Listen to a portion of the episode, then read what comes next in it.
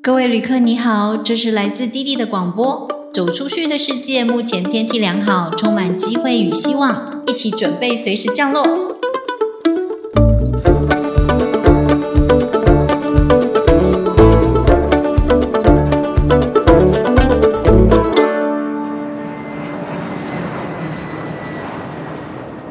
大家好，我是弟弟，这里是弟弟和那些走出去的人的 Podcast。我们会在这里跟你分享不同的人走出去的故事，走出去读书，走出去创业，走出去旅行，走出去转换新环境。走出去其实没有那么难，所以我们要来听听看这些走出去的人是怎么说的，怎么做到的。那今天我邀请到的是 Fiona，Hello Fiona，Hello，大家好，我是 Fiona。Fiona，我认识你的时候是那时候很久以前，你来上我们的英文补习班，而且你上的是一对一，耶，不是团班。那个时候其实是我在做第一份工作的时候，然后我呢原本是经济系的，可是我在学校的时候就不算是那种英文很前段班的学生，我就是一个很普通的，就是没有出过国的台湾学英文的学生。然后，呃，我那时候第一份工作进了创投公司，然后我当了秘书。所以我当了秘书之后，我就发现我的老板好像把英文当做一件很简单的事情。他随时有接到任何英文的，就是国外的客户的电话，他就会把电话拿给我。所以我就会需要用到大量的英文。其实我超差的，真的，我那时候就很害怕。然后我用我的破英文，就是在工作上面就是持续使用，我就觉得不行不行，我一定要赶快进修。所以我那时候就很努力的在网络上找各种资料。其实我做了大概两三年之后，我就会觉得怎么办？我如果一直待在这个工作，虽然这个工作和公司都非常的棒，我很喜欢，可是我我就可以预见到，我好像就会在这里退休，然后只做过这一份工作，然后每天就是朝九晚五这样子，我就有一点害怕自己成为这样子的人。我那时候就想说，啊，怎么办？我好喜欢做广告，或者是很喜欢，因为大学的时候去学行销课，就觉得对这个东西很有兴趣。我就考虑了很久，到底要不要转职。是后来我就真的转职到了广告去，我就先从电视广告开始做，然后这中间我就慢慢的电视广告、网络广告，因为后来网络变得更火红嘛，所以我们就跑到网络去。然后网络做一做之后，我就会觉得是不是也可以试着自己做做看？因为网络跟以前传统的媒体比起来，它的门槛又更低了一点点，所以我就开始斜杠，然后到现在我是自己创立一个。工作室，然后自己接案子。我现在完全就是做网络广告的行销，所以主要就是像现在有很多我们的客户，主要是品牌还有电商。那品牌的话，就会是你是市面上你在外面看到招牌的一些品牌，它可能有粉丝团，它需要下 Google 或 FB 的广告，它需要让现在的年轻人，因为他们都不看电视嘛，那他们要怎么在各种设备上面看到你的广告？比如说，他透过笔电。透过手机或是透过平板，那我是不是要用 FB 或者是 Google 或是 YouTube 或者是各式的网红去接触他们？那我们就是帮客户去规划我们要怎么去用这些媒体，然后可以触及到更多的人，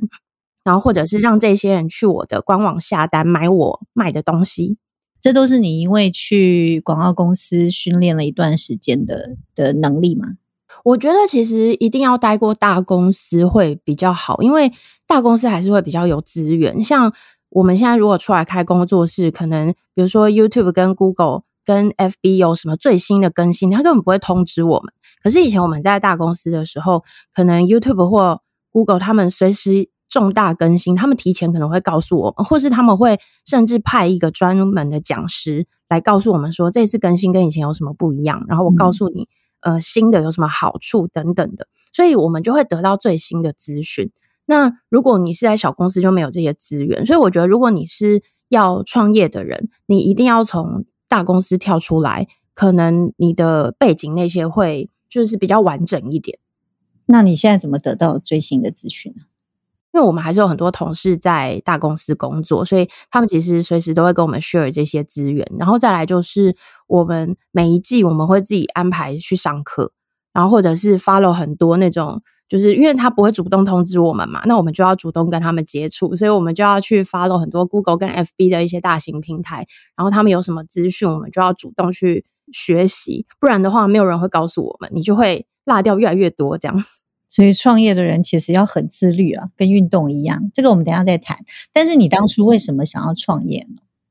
我那时候是因为最早最早是做像电视啊，然后户外看板啊，或者是呃什么广播啊这种比较，就我们现在是说传统媒体的部分。那那个部分做一做之后，我就觉得，哎，现在大家都网络很红，所以我就跳到了一个专做网络的公司，我就想要每个媒体都做做看。然后我跳了媒体公司之后，我就发现，因为那时候媒体公司正在快速的成长，所以其实里面超级缺人，然后人又流动很高，因为我们那时候加班的时间非常长，嗯，所以大概我中间换了一两间网络的公司之后，我就觉得，哎，我我发现我在不管是传媒或者是网络公司，好像只要是大型的公司。待起来的感觉都差不多，反正我都是做差不多的事情，然后公司就是会塞很多客户给你，然后加班的时间很长，客户永远都做不完。我那时候就突然间觉得说，那我是不是可以试着自己做做看？我客户不用太多，我就是这几个客户就好，我其实就可以养活自己，然后可以让我的生活不要被可能二十小时全部都是工作填满这样。因为我们那时候常常要加班到凌晨诶，我觉得很累，所以自己创业比较能够。掌握一切，对啊，但后来当然也会了解到，就是就是公司经营有公司经营的难处啦，所以我觉得这个也是出来创业之后自己会感受到的事情。这是你最勇敢的时候吗？就是从一个在一个公司里面，其实如果你不要嫌累的话，其实是很稳定的嘛。那你要走出去这一段，这是你最有勇气的时候。我觉得我最有勇气的应该是。第一份转职的时候，就是我第一份从那个呃秘书，然后跳到广告的时候，对，因为是完全从头开始学，然后再加上其实我那个时候的行政职的薪水和公司的福利都非常的好，而且就算从我现在来看，我都还是觉得那个公司的福利是很好的。那个时候，不管是主管啊，或是同事，就是。完全都是，我觉得真的是一百分。然后我那时候要离开那个地方的时候，所有的人都在阻止我。然后再加上我去的 广告业，我的薪水是往下调的。连我现在都要问你为什么？你怎么了？为什么要换呢？可是我就觉得我心里会有一种反骨，就是好像大家都会觉得哦，反正你就是会在这里做到退休。然后我心里就会觉得，哎，我偏偏就是不想这样，有一种这种感觉。再加上我那时候觉得，这是我第一份工作，诶难道此生我就是做这一份工作就结束了吗？我就会有一种，我难道我不应该要多尝试一些新的东西吗？那就算我以后不行，我再回来做行政的工作，难道不行吗？虽然我不见得可以再重新回到这间公司，但是我以后也可以找更多我喜欢的工作来做啊。所以我那时候就觉得，我如果没有去尝试这个我一直很想尝试的领域，我以后一定会觉得很后悔。所以我后来还是决定，就是转职到广告去。那你现在反过来，你后悔吗？就是说你没有留下来那份稳度稳定的不会啊。我其实越来越多这种选择之后，我觉得你在选择的时候越勇敢，你越容易可以过到你想要的人生。就像我现在我是自由业，可是我接到的都是我很喜欢的客户，然后我做的是我很喜欢的工作。那这个东西是你如果一直待在行政职，或是你一直是上班族，你没有办法控制的事情。因为你在公司，它是一个群体嘛，那我们一定是要群体生活，所以我们要做就是符合公司的整个形态的事情，或者是时间啊，或者是他有什么客户，你要去就是 compromise 他的部分。可是我们的话，我就可以自己选择我想要的生活方式，然后我喜欢的客户跟。我觉得应该要做的对的事情，因为我是比较保守型的人，所以我是斜杠了很久之后才出来创业，所以我会觉得这样子比较没有压力。你稳定了之后，你再出来啊，所以你是慢慢走向创业的路。你有没有什么实际的做法跟怎么执行？我其实大概有两年左右的时间，是我有正职的工作。然后我在下班的时候接案子的，所以其实我接案子是因为接案子绝对是不会马上就稳定嘛，你一定会是刚开始你需要培养一些客源啊，然后慢慢的越做越大，或是慢慢的越接越多。所以其实我大概是花了一两年的时间去接了案子，然后每个月我觉得斜杠的薪水稳定了之后，稳定的意思是我觉得你一定要。可能有一个固定的月薪是可以生活的，一定要在那个金额之上稳定了之后，你再跳出来全职创业，我觉得会比较没有压力。嗯，所以要很自律啦，因为你知道大公司都会给你东西嘛，可是你自己创业就要自己给自己东西。那你有没有自己给自己什么东西？就规定自己要做什么啊，或者是哦，有有有，我其实。那时候跳出来做，我最害怕的就是有刚刚有提到的，就是大公司有很多资源，然后像我们小公司没有人会通知我们，所以我那时候我其实每天都会去浏览很多，像呃行销群组有没有新的东西更新啊，或者是 Google 跟 FB 随时有广告的更新，或者是最近网络发生了什么大事，然后我每天也会 follow PTT 还有 D 卡最新的热门文章。就随时要去看网络现在的动态是什么，然后网友现在的类型是怎么样，因为这跟我们去选择媒体投递，还有整个网络的感觉是有关系的。我还会去要求我自己，可能每一季或者是每半年，我一定要去上一些行销相关的课程。然后这个课程就不拘泥于一定是某个行销方面，就比如说，可能有些人是讲自媒体的啊，或者是。像后来有很多 Line Eight 的整合行销啊等等，我就会让我自己多去摄取一些这方面的资讯，然后其实这对我的客户也都会有帮助。然后你也可以告诉他说：“哦，那现在的网络是怎么运行的？”然后他会对我们的信任感也会更高。时间分配的话，我反而是有抓到一个。一一个固定性是因为像我这边是做网络广告的嘛，那可能客户都会告诉我说：“哎，我要进那个 FB 的照片，然后你要帮我下 FB 广告，或者是联播网的一些素材。”那我常常有很多时间是我要等客户给我这些素材。那他们通常，比如说假设是你好了，你要给广告素材，你是不是都是下班前才会给出来？那可能都会是五六点的事情，或六七点的事情。所以我后来就跟我的客户有个协调，就是诶，那既然我花那么多时间在等，然后我也很喜欢睡觉，那我就会告诉他说，那我以后我可能我的工作室的表定时间就会是，比如说十二点到七点，然后就算你可能晚上七点或是晚上八点你进稿给我，我当天都会帮你处理完毕，就等于说我晚上我都随时可以上班，可是中午之前你就要让我们工作室的人休息，就等于说我们的时间是十二点到七点。我后来就觉得，哎，我发现。客户好像可以接受这个时间的安排，那他就会早上比较不会去找我们，因为其实老实说，早上不一定有什么要紧的事情，可能偶尔会有啦，那我们也会处理。那大部分的时间都会是在下午和晚上的时间完成。所以我觉得有了这个规律性之后，你可以让你自己的那个生活平衡保持的更好，你就不会好像二十四小时都在工作，你久而久之你就会觉得很疲惫，或者是很容易焦虑。你也是找出了那个平衡点。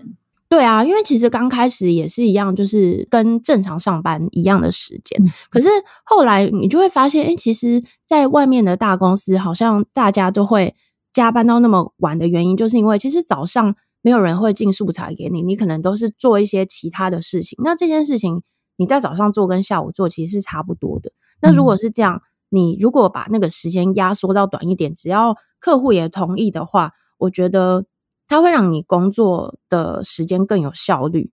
就是如果你们有个共识的话，对我们讲求效率，对啊，而且其实我觉得客户更在乎的是他是不是可以随时找得到你，然后呃，我今天的稿件我是不是可以每天都处理完毕？那其实像我们这种工作是我们最大的优点就是比较弹性，所以他其实随时要找我们，那不管是。呃，可能下午或者是晚上，我们随时都会回讯，他其实就会有安全感。那他也不会在意说，哦，你早上就是稍微晚一点回他，因为他知道你十二点的时候最晚这个时间你一定会出现。所以，当你们之间建立了这个信任感，他就不会觉得焦虑，或是找不到你害怕这样。那你是在家里工作吗？我是诶，那真的哦，那这样要很有自制力耶。就是比方说，你不会这样子。就是工作一下子，然后开个电视 追个剧，或者是再起来喝个饮料，然后再起来 吃个什么零嘴之类的吗？会吗？我不追剧啦。其实我以前也是喜欢去咖啡厅工作，只是因为我刚好跳出来开工作室的时间是疫情很严重，就是差不多疫情的那个时间，所以疫情完全不能出去外面。那我反而觉得在家里面工作是很悠闲的感觉，就你不用担心旁边的人讲话很大声啊，或者是。我在呃线上会议的时候讲什么被别人听到啊之类的，所以我就觉得，哎，其实在家工作，在家工作的优点。那当然就是偶尔累了的话，你就可能看个电视或者吃个零食，我觉得难免。但是我觉得这就是回到自制力，因为你不能一看，然后你就看了三个小时，不行。你可能就是休息个十五分钟，你今天该做的事情你一定要完成。这样，我后来不喜欢去咖啡厅，有一个原因是因为。我现在可能年纪大了，我真的是觉得有时候有一些咖啡厅的桌子太低，我其实工作会觉得很累。如果真的要去咖啡厅工作，我就会去那个 Google Map 刷一下，就看那个照片，就是诶它的桌椅的那个高度，就是舒不舒服之类。不然我都会觉得哦，有时候工作久，我很容易腰酸背痛。紧驾洗劳了，就是年纪大了才会有这种感觉。以前就是哇，看到漂亮的咖啡厅，我就要冲进去。我觉得我出来自己开工作室之后，我开始有腰酸的问题。然后我之前还去做 物理治疗，结果我发现原因是因为我回家工作之后，我有时候可能在床上，然后突然间客户敲我，就拿出笔电，然后或者是在沙发上我就工作，在哪里我就工作，所以就导致我没有固定的在书桌上面上班，我常常会在各种地方上班，然后导致我的腰就有点坏掉。姿势不良，对啊，我最近也是，其实很少在床上看书，但是最近突然想说，哎，这样感觉很很有舒服的感觉，结果我才一天两天，我就腰酸到不行。后来我的教练说，我个人的身体是很容易一次两次就歪掉的人，每个人体质不一样，但是我是这样子的人。对啊，所以我后来去做物理治疗之后，稍微有比较改善，然后我就觉得。不行，我以后不可以再随便，就是比如说沙发我就工作，然后就是床上我就工作，就会要求我自己一定要在桌子前面，连坐姿都要自律。对，没错，一个人创业真的是很多没没干。其实 公司的书桌椅还是很重要的，就是那种工作的那种 椅子桌子。那这样你会觉得一个人工作呃自闭吗？就是没有人可以讲话。其实你可以跟客户讲话，对不对？对，可是长时间还是自己一个人嘛。对，刚开始会觉得没有同事有一点无聊，就是你可能可以跟朋友在 LINE 上面聊天或者什么，可是就不能像在公司里面，你有时候累了，你站起来去茶水间倒个咖啡，然后就是闲聊个两句什么的，就没有这种机会，会觉得有点不安。然后再加上，因为我自己的个性，我不是那种很外向，然后在外面很喜欢交新朋友的人，所以。我其实也会有一点担心，诶，我这样子出来开工作室，我是不是就再也不会拓展我的交友圈？所以我也开了一个 podcast 频道。嗯，来，赶快介绍一下，你要宣传一下吗？对，我的 我的 podcast 频道叫做“别人的工作最有趣”，所以我挑的主题是职业。就我希望，呃，自己可以认识很多不同职业的人，因为我对其实这个东西是有。兴趣的，我很好奇，就是我们每天都工作至少要八个小时，那占比我们生活这么大的这个工作类型，每个人的生活到底都做哪些不同的工作？所以我就会去访问一些我自己觉得很有兴趣的，像是漫画的翻译啊，或者是一些刑警的监视人员，哇，好妙哦！对，或者是航空的签派员，就是类似这种各式各样我觉得很神秘的工作。对我就是一直不断的就是透过朋友或者是牵线啊，然后让我去认识这些人，然后也因为我有这个动力嘛，所以就会变成说我会一直去找一些朋友说，哎，你有没有认识？像最近那个人选之人很红，所以我就想要找一些跟政治有相关的幕僚，我我就会因为这样去认识很多朋友，然后他也会让我主动去跟很多人呃保持联络，所以我觉得这个。就是 podcast 对我来讲是蛮有正向的帮助的，就让我不会自闭在家里。嗯，你这样又又斜杠了，所以你还要利用其他的时间录音就对了。对啊，我现在就是会录音，但我我觉得这个录音对我来讲是好玩的啦，因为我每次都可以去认识一些新的行业，然后每次访问我都会觉得很好玩，然后有时候我也会穿插一些可能对。职场我觉得好玩议题的，比如说像最近就是大学生的平均起薪啊，或者是讨论说去面试的时候履历表上面有哪些东西你觉得很雷啊，我们也可以讨论一些相关的职场话题，我觉得很好玩。好，我会把你的节目放在这一集的那个下面放个链接，这样子。好啊，欢迎大家来听。那其实我们的听众有很多啊，他们就是渐渐都有想海外移动去学习跟看见国际观的大人跟小孩。那所以，如果 Fiona 回到当初那个要跨出去，你虽然不是出国啦，但是你走出去创业也是一个、一个走出去的概念。那那时候的自己，你你会给那个时候的自己什么建议？我其实觉得，呃，像我之前是没有这样子的机会，否则我觉得其实要往海外去也是需要很勇敢的一件事情。我会很鼓励他们去试试看，因为像我现在，如果我有机会，我也会希望我可以去试试看。因为第一是你语言方面，你一定就会就是学习到很多不同的，然后去看看不同城市的天际线，我觉得跟我们也会很不一样。因为像我现在，我可能是从旅游去发现这件事情，就是如果你常常去不同的国外啊，享受他们的。就是人文的风情，然后还有他们的语言跟他们的人给你的感觉，其实每一个国家都是很不一样。那你去亲身体验，你一定会得到跟我们不一样的东西。所以我会蛮鼓励大家，如果有这个机会，或者是可以往海外去试看看的时候，可以鼓起勇气的去试看看。对你尝试的可多的呢。对。Fiona 还很会唱歌，对吧？对对，我现在还跑回去唱合唱团，真的好妙。我就是一个很多事情都很想做的人，所以我一定会超鼓励大家哦，想要出国赶快出去。嗯嗯，那你现在还有没有自己做一些除了工作上的学习以外？因为我目前就是自己经营工作室，然后再加上 Podcast，我就已经觉得哦，